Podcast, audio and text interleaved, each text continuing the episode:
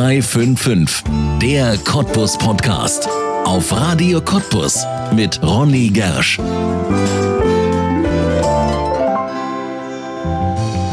Der 26. Januar 2019 war ein historischer Tag. Um 5 Uhr morgens war der Abschlussbericht der Kommission Wachstum, Strukturwandel und Beschäftigung in die Öffentlichkeit gegangen. Die sogenannte Kohlekommission hatte ihr Ergebnis. 2038 endet der Braunkohleabbau in Deutschland. Für unsere Heimat, die Lausitz, bedeutet das das Ende eines Zeitalters. Schon zum zweiten Mal erleben wir hier einen solchen schweren Einschnitt in unser aller Leben. Tausende Arbeitsplätze in der Kohle und drumherum sind schon einmal nach der Wende verloren gegangen und nie zurückgekommen. An Geld soll es diesmal nicht mangeln. Milliarden Euro fließen gerade in unzählige Projekte in die Lausitz. Aber wofür? Was sind die Ideen und wer setzt sie um und wann lässt sich sagen, der Wandel in der Lausitz ist geglückt? Antworten darauf hat der Botschafter des Strukturwandels, der Lausitzbeauftragte der Landesregierung, Dr. Klaus Freitag. Das Gesicht des Wandels ist bei uns und spricht jetzt in 0355, der Cottbus Podcast hier auf Radio Cottbus und damit herzlich willkommen. Klaus Freitag, herzlich willkommen im Cottbus Podcast. Schön, dass Sie da sind. Ja, vielen Dank für die Einladung und ein herzliches Glück auf. Glück auf, zurück. Vielen Dank, dass das geklappt hat. Sie haben ja sicherlich einen sehr, sehr vollen Terminkalender. Der Lausitzbeauftragte der Brandenburger Landesregierung. Diese Funktion gibt es schon eine ganze Weile. Aber wenn es jemanden gibt, wenn Sie jemanden treffen, der davon noch nie gehört hat, wie erklären Sie, was Sie machen? Ja, man könnte sagen, so ich bin der Beauftragte, ich bin die Person, die im Netz in der Mitte sitzt, wo alle Fäden zusammenlaufen, die mit dem Strukturwandel zu tun haben. Also von dem Controlling, also der Überwachung, machen wir es richtig, von der Diskussion, wie kommen die Gelder auch zum Kunden, wenn man das so nennen will, wie werden, wie wird das Thema politisch verfolgt, was sagt der Sonderausschuss im Landtag dazu, wo ich mit neben der Staatssekretärin, neben der Ministerin Katrin Schneider Bericht erstatte. Also so die Spinne im Netz. Sie sind sozusagen der Botschafter des Strukturwandels, kann man das so sagen? Ja, das kann man so sagen. Und äh, natürlich, äh, und da lege ich auch großen Wert drauf, ich bin die Außenstelle der Staatskanzlei in der Lausitz in Cottbus. Ja, Sie sitzen also auch direkt hier in der Stadt, nicht irgendwo in Potsdam und kommen mal vorbei, sondern haben Ihr Büro tatsächlich hier. Ich wohne hier, ich arbeite hier und das sind erstmal ganz tolle Voraussetzungen, dass man nah den Weg zur Arbeit hat. Und das war von Anbeginn an eine der ganz wichtigen Forderungen, als wir so anfingen mit diesem Strukturwandel, auch vom Ministerpräsidenten Dietmar Woidke, dass er sagte, die Aufgabe muss vor Ort stattfinden und nicht in Potsdam. Ja, der ist ja auch ein Lausitzer. Also müsste es ja sowieso bei ihm immer auch ganz hoch angebunden sein, was aus seiner Heimat wird. Das ist, äh, ich sag mal, klar, ein Ministerpräsident liebt die Uckermark, äh, mag die Prignitz, Natürlich hatte man immer bei allen Dingen, die um die Lausitz gehen, auch mit einem Heimatgefühl. Das merkt man ihm ja auch an. Ich glaube, wenn er hier ist und Heimspiel hat in dem Rahmen der Strukturwandel, da ist er auch mit großem Herzen dabei. Ja. Strukturwandel, daran kommt ja nun überhaupt niemand, der hier lebt, mehr vorbei. Das war vor, ja, ich glaube, zwei, drei Jahren noch ein bisschen anders. Da war alles immer so theoretisch und das war alles noch nicht greifbar. Damals waren Sie aber auch schon im Amt. Ist das, ist das heute eine ganz andere Zeit, wenn Sie zu Leuten gehen, wo man jetzt auch was anfassen kann und was sehen kann? Also die Startphase, so wenn ich das mal nennen will, vom Strukturwandel war natürlich dadurch geprägt, dass enorme Skepsis bei den Lausitzerinnen und Lausitzern da war und die alle sagten, hör mal, Klaus Freitag, also das haben sie uns in den 90ern erzählt, in den 2000ern, also was uns schon alles hier versprochen wurde von den Luftschiffen, die dann äh, krachen gegangen sind, etc. pp. Und jetzt kommt ihr mit dem Strukturwandel um die Kurve und wollt uns unsere heißgeliebte Braunkohle hier zunichte machen. Also ob das mal klappt. Also die typische skeptische Grundhaltung. Ja der Lausitzerinnen und Lausitzer. Und das hat sich schon geändert. Also wenn ich jetzt so mit vielen rede, also die kommen jetzt an den massiven Säulen des Bahnwerkes nicht mehr so ganz vorbei. Also da sieht man richtig, da kommt jetzt was aus dem Boden, da wächst was.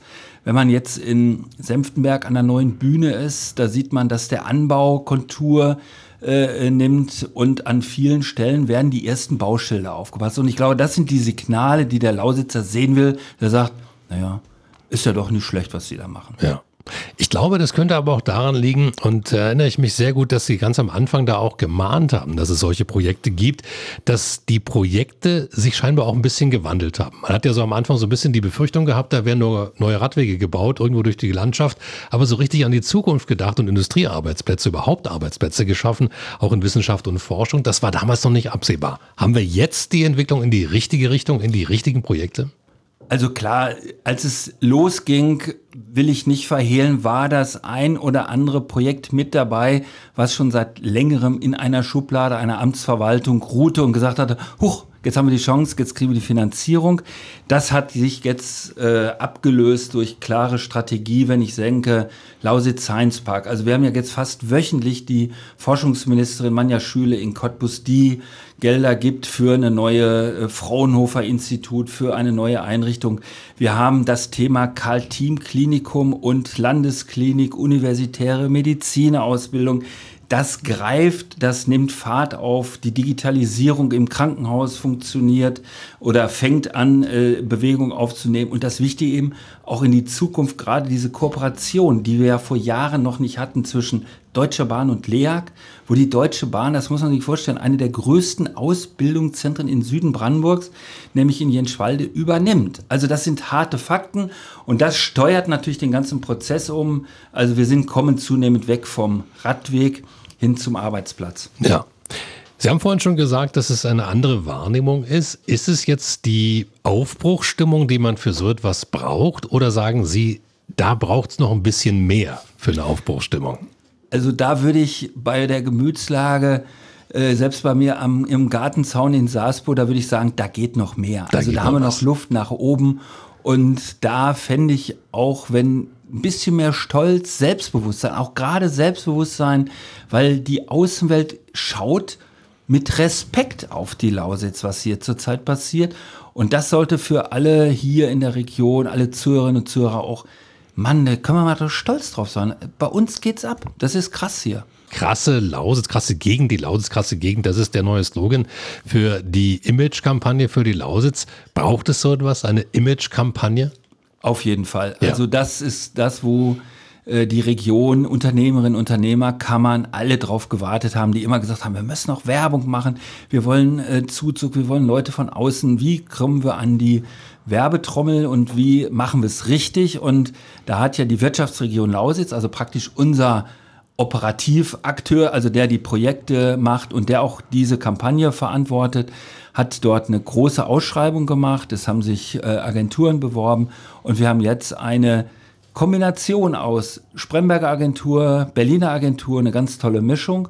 Und die haben diesen Slogan entwickelt und der soll ja wie eine Dachmarke wirken. Also so, wo man sagt, vielleicht auch Radio Cottbus, wenn wir demnächst was hier aus mit Strukturwandel, dann haben wir mal krass mit dabei. Oder Boomtown Cottbus. Also wir wollen Boomtown Cottbus nicht verdrängen, sondern bieten ergänzend an, dass wir über unsere Kampagne, dass sie sich unsere Kampagne nutzen, wie aber auch deren. Oder dass so große Unternehmen wie BASF oder Deutsche Bahn, die schon signalisiert haben, wir sind dabei, dass die auch dieses Logo, diesen Claim, wie man neudeutsch sagt, mitnutzen und so dass wir so eine Art Dach, weil wir wollen nicht verdrängen. Also wir gegen die Spreewaldmarke kommst du nicht an.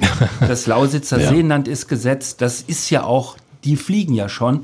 Aber den Strukturwandel, der kann, der ist gerade an der Rampe. Ja. Und zu Boomtown muss man ja auch dazu sagen, das ist ja nur für Cottbus. Ne? Die Lausitz, das sind ja viel mehr. Und manchmal hat man so ein bisschen die Befürchtung, Cottbus könnte als Magnet viel zu viel saugen und für die Region bleibt zu wenig übrig. Teilen Sie die Sorge?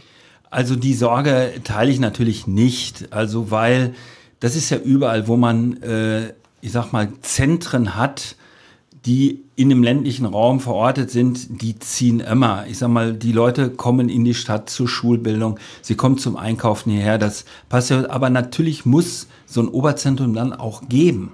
Man muss auch abgeben können. Also Stichwort, äh, wie kommen wir in eine gemeinsame strukturelle Planung zwischen Stadt und Landkreis? Da bin ich ja sehr hoffnungsfroh, auch mit dem neuen Oberbürgermeister, dass man sich da öffnet, dass die Menschen auch im Landkreis Spree-Neiße, in Oberspreewald, Lausitz, in, auch Dame Spree in Lübben sehen, ja, hier tut sich was in Cottbus und das tut mir vielleicht mit Übernachtungszahlen im Spreewald gut. Das, da steigen die Bauanfragen, ich sag mal, in Kolkwitz, also überall da, wo es über die Stadtgrenze hinausgeht, da muss jetzt mit zusammengearbeitet werden, gemeinsam geplant werden, dass man sieht, also es ist nicht für Cottbus, sondern es ist für den Süden Brandenburgs. Und da schließe ich natürlich auch das Thema Nordsachsen mit ein. Ja. Strukturwandel, das scheint ein Thema zu sein, mit dem Sie sich jetzt richtig verwachsen. Das ist aber auch etwas, was im Prinzip der Bergbau Ihr ganzes Leben schon geprägt hat. Sie sind, man hört es vielleicht so ein bisschen in der Sprache, kein Urlausitzer, sondern Sie kommen ursprünglich aus Nordrhein-Westfalen, ja auch eine Bergbauregion. Vielleicht können wir mal ganz kurz, ohne jetzt eine biografische Vollständigkeit zu verlangen, aber mal ganz kurz schauen, was ist denn passiert, dass Klaus Freitag so leidenschaftlich in der Lausitz gelandet ist? Das liegt, äh, ich sag mal, auch ein bisschen an den Menschen hier. Als wir Ende 1992 nach Cottbus kamen, da muss man wirklich sagen, also wir haben die, Tage nochmal uns auch alte Familienalben angeguckt, da war das krass. Also wer weiß noch, wie ja. das in der Sprem aussah, weil wir damals in der Sprem eine schöne Wohnung gefunden hatten. Äh, und äh, das Hotel Sorat, das gab's ja noch gar nicht. Die ganzen Passagen, das war ja noch, da haben wir noch, ich habe da immer früher sogar so einen Schotterparkplatz. Also das war ein naher Parkraum, wenn man eine Wohnung in der Sprem hatte und äh, ja auch wilder Parkraum, also da war keine Knöllchengefahr. Und wenn sich das anguckt, was da in den letzten Jahren gewachsen ist, wie toll die Stadt ist, wie der Marktplatz, wie eine Kaffee, eine Kulturszene sich breit gemacht hat, da muss man sowas lieben und äh, schätzen, äh, weil äh, es gibt andere Stellen auch in Deutschland, die nicht so einen guten Weg nach vorne gemacht haben. Dann sind wir heimisch geworden, natürlich auch, wie wird man heimisch durch die vier Kinder? die hier zur Schule gegangen sind und wenn man denen dann mal vor Jahren vielleicht gesagt hat, ja, da lockt irgendwo anders noch in Deutschland eine Stelle, äh, dann hieß es gleich, wo, was soll das denn? Also wir sind hier, also ja. wenn ihr da nach Potsdam zieht oder sonst wohin, also das fänden wir alle doof. Also ja. weil die ja hier jetzt verwurzelt sind und damit äh, ist natürlich auch die persönliche Verbindung zur Stadt, zur Region enorm geworden und ich muss einfach sagen, wo wir wohnen, äh, unweit der Spree, das ist toll und das ist ein extrem hoher auch Freizeitangebot. Also Work-Life-Balance perfekt in Cottbus. Ja. Nun waren Sie auch Präsident des Landesamtes für Bergbau. Ich muss jetzt mal nachschauen. Das kann ich alles im Kopf. Für Bergbau, Geologie und Rohstoffe im Land Brandenburg.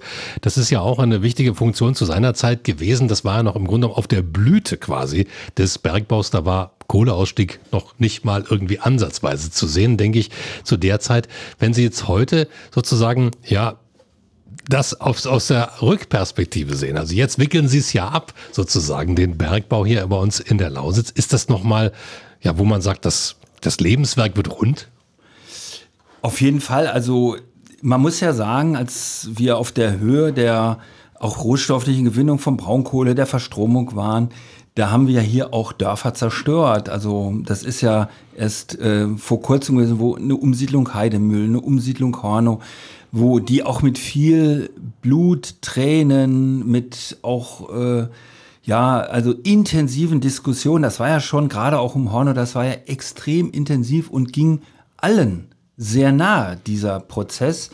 Und wenn ich mir heute angucke, dass wir doch es gelungen ist, zumindest zum großen Teil auch diesen Neuanfang in den neuen Dörfern an den Umsiedlungsstandorten umzusetzen und wir jetzt noch mal ein zusätzlich, also dann auch nach der Landschaftsgestaltung, die wir auch die Chance hatten mit der internationalen Bauausstellung, auch die Landschaft pfiffig zu machen, attraktiv. Und wenn man jetzt noch sagt, und jetzt kommt noch mal so ein richtiger Schub in Städte, in Regionalplanung, in die kommunalen Chancen, also das macht das rund. Also das äh, ist nicht nur, wir standen an der Kante, Abbruch in den 90ern, Strukturbruch, elendig, riesige Zahlen von Arbeitslosigkeiten, fast schon alles verdrängt, wenn ich so in den Raum Lauchhammer, als wir da die Brikettfabrik abgerissen haben, da die Sanierung startet. Und wenn ich mir heute gucke, Kunstgussmuseum wird erweitert. Also wir kommen da wirklich in eine ganz tolle Bewegung und das macht es rund und das macht mich persönlich auch sehr zufrieden. Ja, nun kommen Sie aus Nordrhein-Westfalen. Ich glaube, dass die große Skepsis des Strukturwandels genau eben auch aus dieser Ecke kommt, weil man eben gesehen hat, dass damals der Steinkohleausstieg in Deutschland da nicht so erfolgreich gemanagt wurde, wie man das heute hier probiert. Aus welchen Fehlern von damals kann man denn für heute lernen? Also zum einen äh, bin ich sicher, dass wir hier in unserem Prozess, wir machen ihn viel schlanker. Da sind wir preußisch sparsamer. Also wir investieren nicht in Verwaltung, sondern wir investieren in Prozess, in gute Durchführung, in Beteiligung. Wir setzen das breiter auf und nehmen dadurch, das hört sich immer doof an, aber es ist so, wir nehmen dadurch mehr Menschen mit in diesem Zug der Transformation. Das war in Nordrhein-Westfalen durch die Altgesellschaften im Ruhrgebiet äh, viel, viel schwieriger, die auch alle auch noch wieder ihre Eigeninteressen verfolgt hatten. Also da war nicht so eine hohe Deckung zwischen den kommunalen, den unternehmerischen Interessen, die da immer ja hier bei uns schon seit Jahren, zum Beispiel auch über einen Braunkohleausschuss, immer wieder zum Ausgleich gebracht worden sind. Das ist hier breiter und einfacher und ich sage auch an vielen Stellen auch vielleicht ein bisschen intelligenter, da sind wir schneller als das, was äh, doch über Jahrzehnte sehr zäh in Nordrhein-Westfalen passiert ist und auch im Moment passiert. Also ich, da sind wir, da können wir stolz auf uns sein, was wir machen gerade. Ja.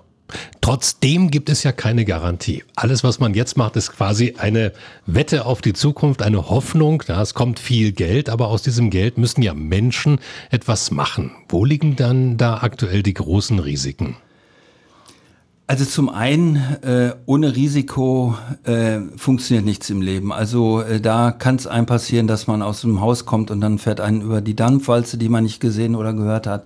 Also das heißt, natürlich sind solche Veränderungsprozesse immer mit Risiko verbunden. Wichtig ist, dass wir alle gemeinsam ein wenig Risiko sehen und auch bereit sind, es zu tragen und nicht hinterher sagen, ja, der oder die Politikerin haben da versagt, deshalb alles Mist, habe ich doch schon immer gesagt.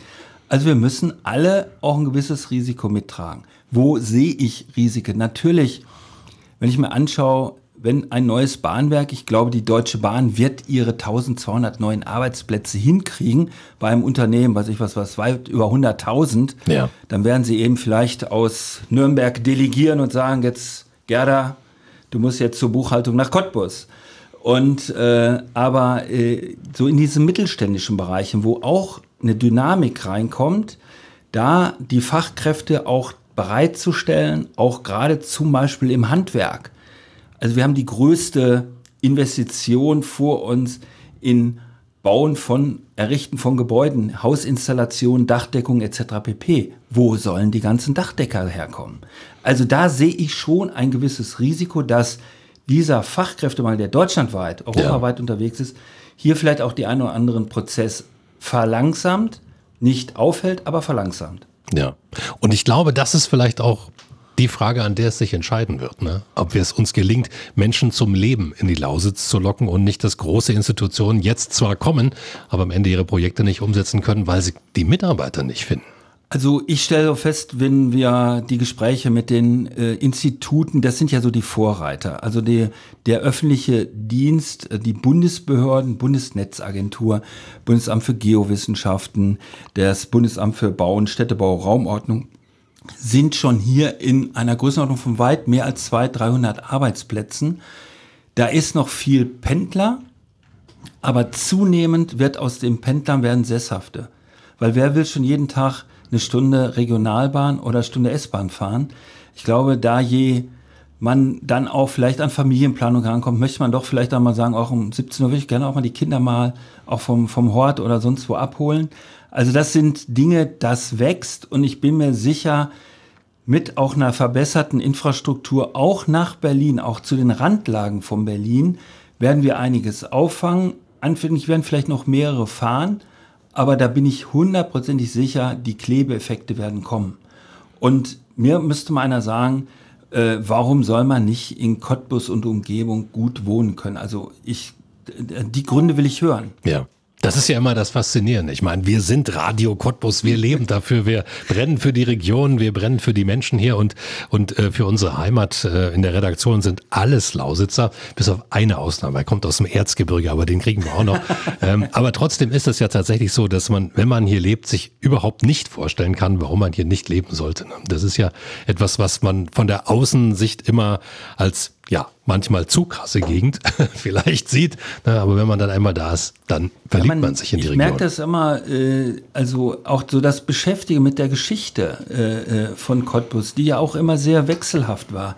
Das Beschäftigen mit der Geschichte auch des Umlandes. Ich sag mal, solche Aufbauleistungen in den 50er Jahren, äh, ob das im Industriekomplex Schwarze Pumpe war, welche technologischen Erfindungen auch Dinge hier alle passierten, das wenn man das, die fragen immer, ja, wo weißt du das denn? Ja, das ist natürlich dann der Zugereiste, der sich erstmal mit einer, mit seiner neuen Heimat auseinandersetzt und das manchmal denke ich mal so ein bisschen mehr nochmal wieder Geschichtsunterricht, mal wieder Aufklärung, damit der Stolz auch hier mehr wächst und das einfach manchmal denke ich auch so, naja, wenn vielleicht mal so für ein paar Monate den Spreewald den Cottbusserinnen und Cottbusser mal wegnehmen, dass sie mal wieder wertschätzen, dass der in Fahrradentfernung vor der Haustür ist, wo viele Stunden Autofahrt machen, um dort Urlaub zu machen, ja? Oder wenn ich mir auch das neue Seenland anschaue, äh, wo, wo man sieht im Sommer, wo äh, Nachbarn aus Polen, aus Tschechien ja ihren Jahresurlaub verbringen. Also die machen das ja nicht, weil sie sich da unwohl fühlen. Ja. Also und wir sind mittendrin in Fahrradentfernung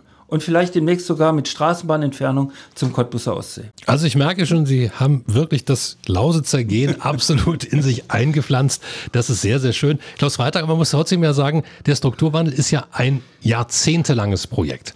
Und wir haben ähm, ursprünglich, wir reden gleich nochmal darüber, wir haben ja ursprünglich den Kohleausstieg für 2038 verhandelt und ähm, manche wollen den ein bisschen vorziehen. Da gibt es sicherlich große Vorbehalte, aber meine Frage zielt in eine andere Richtung. 2038 ist zwar der Kohleausstieg, aber ist dann der Strukturwandel schon beendet? Muss der vorher beendet sein? Wann wäre er denn in Ihren Augen beendet? Also die Leuchttürme, die Ankerprojekte, die müssen schon Anfang der 30er Jahre ihre Wirkung haben. Also das ist, äh, da kann man nicht warten bis 2038 und dann gucken wir mal, was los ist. Ja. Also da müssen wir drauf drängen. So eine Universitätsmedizin, die Ministerin hat gesagt, um 26 rum die ersten Studierenden äh, in Cottbus. Ja, dann geben wir denen mal drei, vier, fünf Jahre Zeit. Aber ich sag mal, 31, 32 muss das Dingen, ich sag mal, muss der die Herz-Lungen-Maschine muss dann laufen an der Uniklinik. Äh, das Bahnwerk wird 26 im Volllastbetrieb sein. Dann wird die zweite Halle auch stehen. Also dann ist da auch kein Vorwärts-Rückwärts mehr. Also das heißt, das ist jetzt schon in den nächsten überschaubaren nächsten drei, vier Jahren, wo das da volles Rohr in Betrieb geht. Äh, Lausitz Science Park ist sicherlich auch nochmal ein ganz andere Größenordnung, weil da natürlich auch viel, viel mehr noch errichtet werden muss. Da muss gebaut werden, da müssen Forschungseinrichtungen aufgebaut. Aber ich denke, auch da muss die Zielstellung Anfang der 30er Jahre sein, weil also äh, ich sage auch mal so aus der Erfahrung, man ist ja selber ab und zu auch noch ein bisschen Sparer. Also wenn das Geld dann zu lange liegt, äh, ist das auch nicht gut. Also wir müssen es frühzeitig binden und wir müssen frühzeitig in die Umsetzung kommen. Das ist überhaupt keine Frage. Ja. 38 ist da ein Datum. Ja, aber ich sehe schon, Sie sagen Anfang der 30er Jahre halten Sie für den Kohleausstieg, den Kohleausstieg für 2030 überhaupt für realistisch? Also wir haben äh, eigentlich immer über Szenarien diskutiert, auch in der Kohlekommission, die ich ja die ganze Zeit mitverfolgen konnte. Und das erste war und das Wichtigste, wir sind auf die 38 aus verschiedenen Gründen gekommen. Und einer der wesentlichen Gründe war, dass wir anders als im Rheinischen Revier für den Transformationsprozess mehr Zeit brauchen. Also so ein, so ein Gebäude äh, ist eben, das braucht seinen B-Plan, das braucht seine Baugenehmigung, das braucht die Handwerkerinnen und Handwerker, die es bauen. Also es ist nicht morgen da. Und daraus hatte sich auch strukturpolitisch die 38 ergeben. Zum anderen waren natürlich auch äh, die Rechenmodelle. Also wir brauchen ja, ob wir in 27 oder in 32, 38, wir wollen alle zum Schalter gehen, drehen und dann soll das Licht angehen. Dann kann nicht eine Botschaft kommen, ja, äh, wir haben gerade Unterbrechung, äh, weil irgendwo kein Saft in der Dose ja. ist. Das ist unvorstellbar für so einen Standort. Und da haben wir gesagt, unabhängig mal vom Datum, wenn das sicher ist und zurzeit liefert auch der Bundeswirtschaftsminister diese Zahlen uns transparent nicht. Da mag es Gutachten geben, aber wir würden ganz gerne mitreden bei der Erarbeitung der Gutachten. Also wenn da was nachvollziehbar sicher ist, ich sage mal auch, dass es auch die Lausitzerin der Lausitzer sagt, ja, das kann funktionieren, das passt weil wir haben ja hier großen Sachverstand Ja. über bald 80 Jahre Energiekomplex, Energiekombinat, Energiebezirk. Also hier wissen schon die Leute, wovon sie reden. Und der zweite Punkt, wenn es bezahlbar ist. Also wir haben ja jetzt schon alle die verkürzte Atmung mit den neuen Abschlagsrechnungen. Ja. Da ist mal eben in der Stadt von 23, da ist einfach doppelt, 100 Prozent drauf. Also da, der eine oder andere kann es verkraften, aber andere sagen auch, Mann, wie soll ich das hinkriegen? Dauerhaft. Ja. Und das heißt die soziale Komponente. Und dann das dritte ist natürlich, wie wirkt sich das auch auf Mittelstand, Industriebetriebe, auch auf die Wirtschaft aus? Also da sind Fragen zu beantworten, die haben mit Strukturwandel in dem Kontext eigentlich gar nichts zu tun. Und wenn wir da Sicherheit reinbekommen, auch für die Handwerkerschaft, für die Kammerbetriebe, der IHK, dass die sagen, ja, das können wir stemmen. Wenn daraus ein Paket würde, ich glaube, und dann eine Zahl gerufen wird, ich will keine rufen, äh, dann packen wir zu. Das ist dieser Begriff, den auch natürlich auch der Ministerpräsident dafür schwer gekämpft hat, idealerweise, weil man sich immer wieder vorstellen kann, manchen geht es auch mit diesem Prozess nicht schnell genug. Ja. Aber die haben vielleicht auch genügend Kerzen im Keller oder was auch immer. Ja, Sie sprechen es gerade an, das Thema Versorgungssicherheit. Und wir sprechen gerade ja kurz danach, ein paar Wochen danach, wo in Jenschwalde wieder zwei Kraftwerksblöcke hochgefahren wurden. Und da hat mit wahrscheinlich auch niemand damit jemals gerechnet, dass die jemals wieder ans Netz gehen, aber sie laufen. Ist das so ein bisschen auch ja, Wasser auf die Mühlen der Skeptiker des Strukturwandels? Also ich hoffe es mal nicht, dass das die Skeptiker beflügelt hat, weil der Hintergrund ja ein dramatischer war und ist. Das ist, sei mal, der 24. Februar letzten Jahres, wo wir alle dachten, also Krieg ist vorbei in Europa. Ja. Und ähm, ich sag mal, was da im Moment passiert, wo da äh, jeden Tag äh, Menschen ihr Leben verlieren, äh, fürchterlich äh, und wo, ich sag mal, auch die Energie als Waffe eingesetzt wird. Das muss man ja sagen. Also die, äh, der russische Partner, der ewig sich immer als verlässlicher Partner ähm, dargestellt hat, ist auf einmal, nutzt eben, äh, ich sag mal, sein Potenzial. Das heißt, wir müssen wieder mehr auf unsere einheimischen. Zum Glück haben wir in dieser schwierigen Zeit unsere heimische Braunkohle. Zum Glück ist der, hatten wir die Gelegenheit, Kraftwerke wieder Ja. anzufahren, äh, die manche schon vorher abreißen wollten. Also da haben wir quasi wirklich Glück gehabt. Und äh, auch, dass man das so geschafft hat. Also das ist ja jetzt keine Kaffeemaschine, äh, sondern das ist schon so ein Kraftwerk, so ein Block mit 500 Megawatt, das ist schon ordentlich Wumms, das ist fünffach Wumms. Und den wieder hochzufahren, das war eine riesige Herausforderung. Da können wir froh sein, dass wir das hatten. Deshalb sage ich mal, das muss man, diese Energiesituation, in der wir uns jetzt befinden, unter dem Kriegsaspekt beurteilen. Und äh, das hat mit der Frage, können wir sonst unser System, wie auch immer, umbauen, hat es Druck reingebracht. Das hat den Druck auf den Kessel, dass wir sagen müssen, wie werden wir unabhängig von äh, Zulieferungen aus Staaten, die unsicher sind, die nicht, ich sag mal, auch ein demokratisches Gefüge haben, wie in Europa die Staaten. Ja. Jetzt sprechen Sie gerade einen Partner an, der das gestemmt hat. Das ist die LEAG. Früher ähm, natürlich auch unter Vattenfall hier bei uns in der Region bekannt. Ich habe vorhin schon gesagt, Sie waren ähm, mal Präsident ähm, dieses äh, Amtes, der ja damals die Rahmenbedingungen für das Kerngeschäft dieses Unternehmens ermöglicht hat. Und jetzt begegnen Sie dem Unternehmen und sagen, wir ändern jetzt die Rahmenbedingungen, um dein Kerngeschäft zu schließen. Was ist das für ein Miteinander? Wie, wie kann man sich das vorstellen? Also das war zum Anfang natürlich auch, äh, ich sag mal, wenn man 7000 Kernbetroffene mit Vorstandsebene, die also da eine hohe Perfektion im klassischen Geschäft, sprich Stromerzeugung, auf Basis von Braunkohle haben, zu sagen, naja, jetzt mach mal was anderes. Das hört sich immer so einfach an, äh, außenstehend, aber da muss man ja auch so ein gesamtes Unternehmen bis praktisch zum Pförtner, man muss ja alle da auch in dieser Veränderung mitnehmen, davon überzeugen.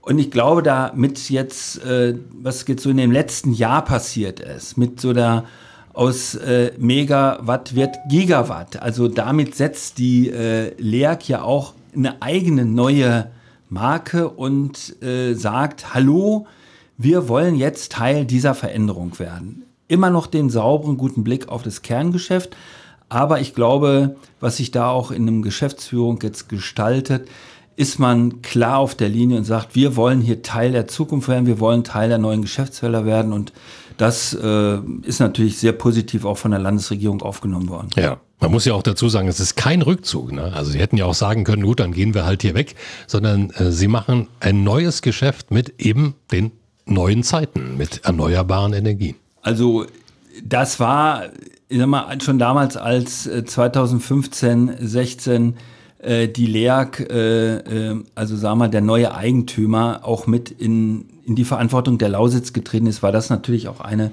der immer wieder vorgetragenen Absprachen, auch Zusagen äh, des äh, äh, tschechischen Eigentümers, dass er sich zu dieser Verantwortung stellt. Und wir sind natürlich froh, äh, dass das Unternehmen auch weiterhin dazu steht und das Unternehmen auch jetzt gemeinsam mit der Region, mit den Kommunen auch hier in Zukunft äh, investieren will. Man ist dabei, äh, so nehmen wir das wahr, dass man äh, Absichtserklärungen äh, vereinbart. Wir hoffen natürlich, dass aus diesen Absichtserklärungen, dass die dann auch beim Bürger ankommen. Also wenn dann das Windrad auf der rekultivierten Fläche steht, dass es dann natürlich auch für das regionale, für das benachbarte Industriegebiet den Grünstrom liefert, dass dann da sich Firmen ansiedeln, die sagen, das ist genau das, was ich brauche, Grünstrom. Ja. Wann wäre der Strukturwandel für Sie erfolgreich? Was ist der Punkt, wo Sie sagen, das ist gelungen? Das Projekt, an dem ich so lange mitgewirkt habe, das ist was geworden. Also äh, da gibt es eigentlich äh, kein ganz konkretes Projekt. Äh, also wenn wir vielleicht feststellen, dass hier doch ein Zuzug stattfindet, wenn Leute von außerhalb kommen, also jetzt nicht nur aus, nicht nur Berliner, ja. also mal von ein bisschen weiter weg, vielleicht aus Rostock oder äh, aus Leipzig. Äh, also wenn das mal so ein bisschen Fahrt aufnimmt, dass man am Jahresende sagen kann, Mann, da sind doch wieder 100 aus Baden-Württemberg nach Brandenburg gekommen, nach in die Lausitz, die hier tolle Jobs gefunden haben im Bereich Automotiv, im Bereich äh, Batterieproduktion oder auch der Forschung. Also wenn wir das schaffen, also dann würde ich sagen, ja, jetzt fliegt die Kuh. Also dann, dass wir da wirklich diesen Anspruch an die neue Industrie, an die neue Innovation, an die neue Lausitz, also wenn das sich darstellt, dass da sich was tut, dann würde ich sagen, sind wir auf einem guten Weg. Ja. Jetzt werden Sie oder sind Sie, ich habe gar nicht nachgeschaut, muss ich jetzt ehrlich sein, in diesem Jahr 63. Ja. Das heißt, das ist natürlich etwas, wo man sagt, gut, bis 2038 werde ich den Job vermutlich nicht machen. ähm, wie werden Sie das begleiten, auch in Zukunft? Ja, erstmal äh, äh, habe ich ja noch ein paar Jährchen vor mir, also es sind bestimmt noch, äh, ich sag mal, bis Ende äh, meines 66. Lebensjahres äh, äh, bin ich da auf jeden Fall noch mit dabei. Und ich sage jetzt mal, das macht einfach auch so viel Spaß, Zukunft mitzugestalten. Ich glaube, da bin ich mir auch nicht, nicht bang oder habe ich keine Sorge danach, jetzt nur noch äh, Trecker fahren oder nur noch äh, umgraben oder das Haus äh, wieder neu sanieren. Also ich glaube, da werde ich dann auch in andere Möglichkeiten sich ergeben, auch der Lausitz vielleicht auch noch mit Rat und Tat äh, zur Seite stehen. Das äh, wird sicherlich, äh, sagen wir mal, wäre so ein schöner Übergang dann bevor man dann nur noch am Ostseestrand äh, in Merzdorf liegt. Ja, aber ein Abschied in die alte Heimat schließen Sie aus? Also das schließe ich definitiv aus. Also das ist, äh, kommt überhaupt nicht in Frage. Das ist, äh, aber das ist schon länger, äh, also beerdigt will man, kann man so sagen. Also wir wohnen seit 30 Jahren hier. Also so lange habe ich nirgendwo anders in, selbst in meiner alten Heimat nicht gelebt. Äh, da kam man dann zur, zur Armee und zur, zur Ausbildung. Also das kommt, also dafür ist es zu schön hier. Ja. Also das, äh, also wenn man so, so die rheinische Landschaft sich da anguckt, da zwischen Köln und Aachen, also die einzige Abwechslung war da früher immer die Zuckerrübe und der Braunkohletagebau, das wird ja jetzt auch alles eingestellt, also da ist es mit Spreewald und Cottbusser Ostsee schöner. Ja. Würden Sie also jedem erzählen, Sie sind ein Lausitzer? ja, ja das, auf jeden Fall bin ich ein äh, Lausitzer äh, mit Herz und äh, insbesondere auch ich sag mal, ein, ein stolzer Cottbusser. Ja. Ein Lausitzer dann quasi für die Lausitz, der Lausitzbeauftragte Klaus Freitag. Vielen Dank, dass Sie da waren. Gerne, vielen Dank. Das war 0355, der Cottbus Podcast und du kannst diesen Podcast abonnieren, um keine Folge zu verpassen. Auf radiocottbus.de findest du alle Links zu iTunes, sämtlichen Android-Apps, zu Spotify und auch zu Soundcloud oder du hörst uns als Radioshow. Hier auf Radio Cottbus jeden Sonntag von 10 bis 12 und auch immer montags ab 20 Uhr in der Wiederholung. Mein Name ist Ronne Gersch. Ich bedanke mich auch diesmal fürs Zuhören. Bis zum nächsten Mal.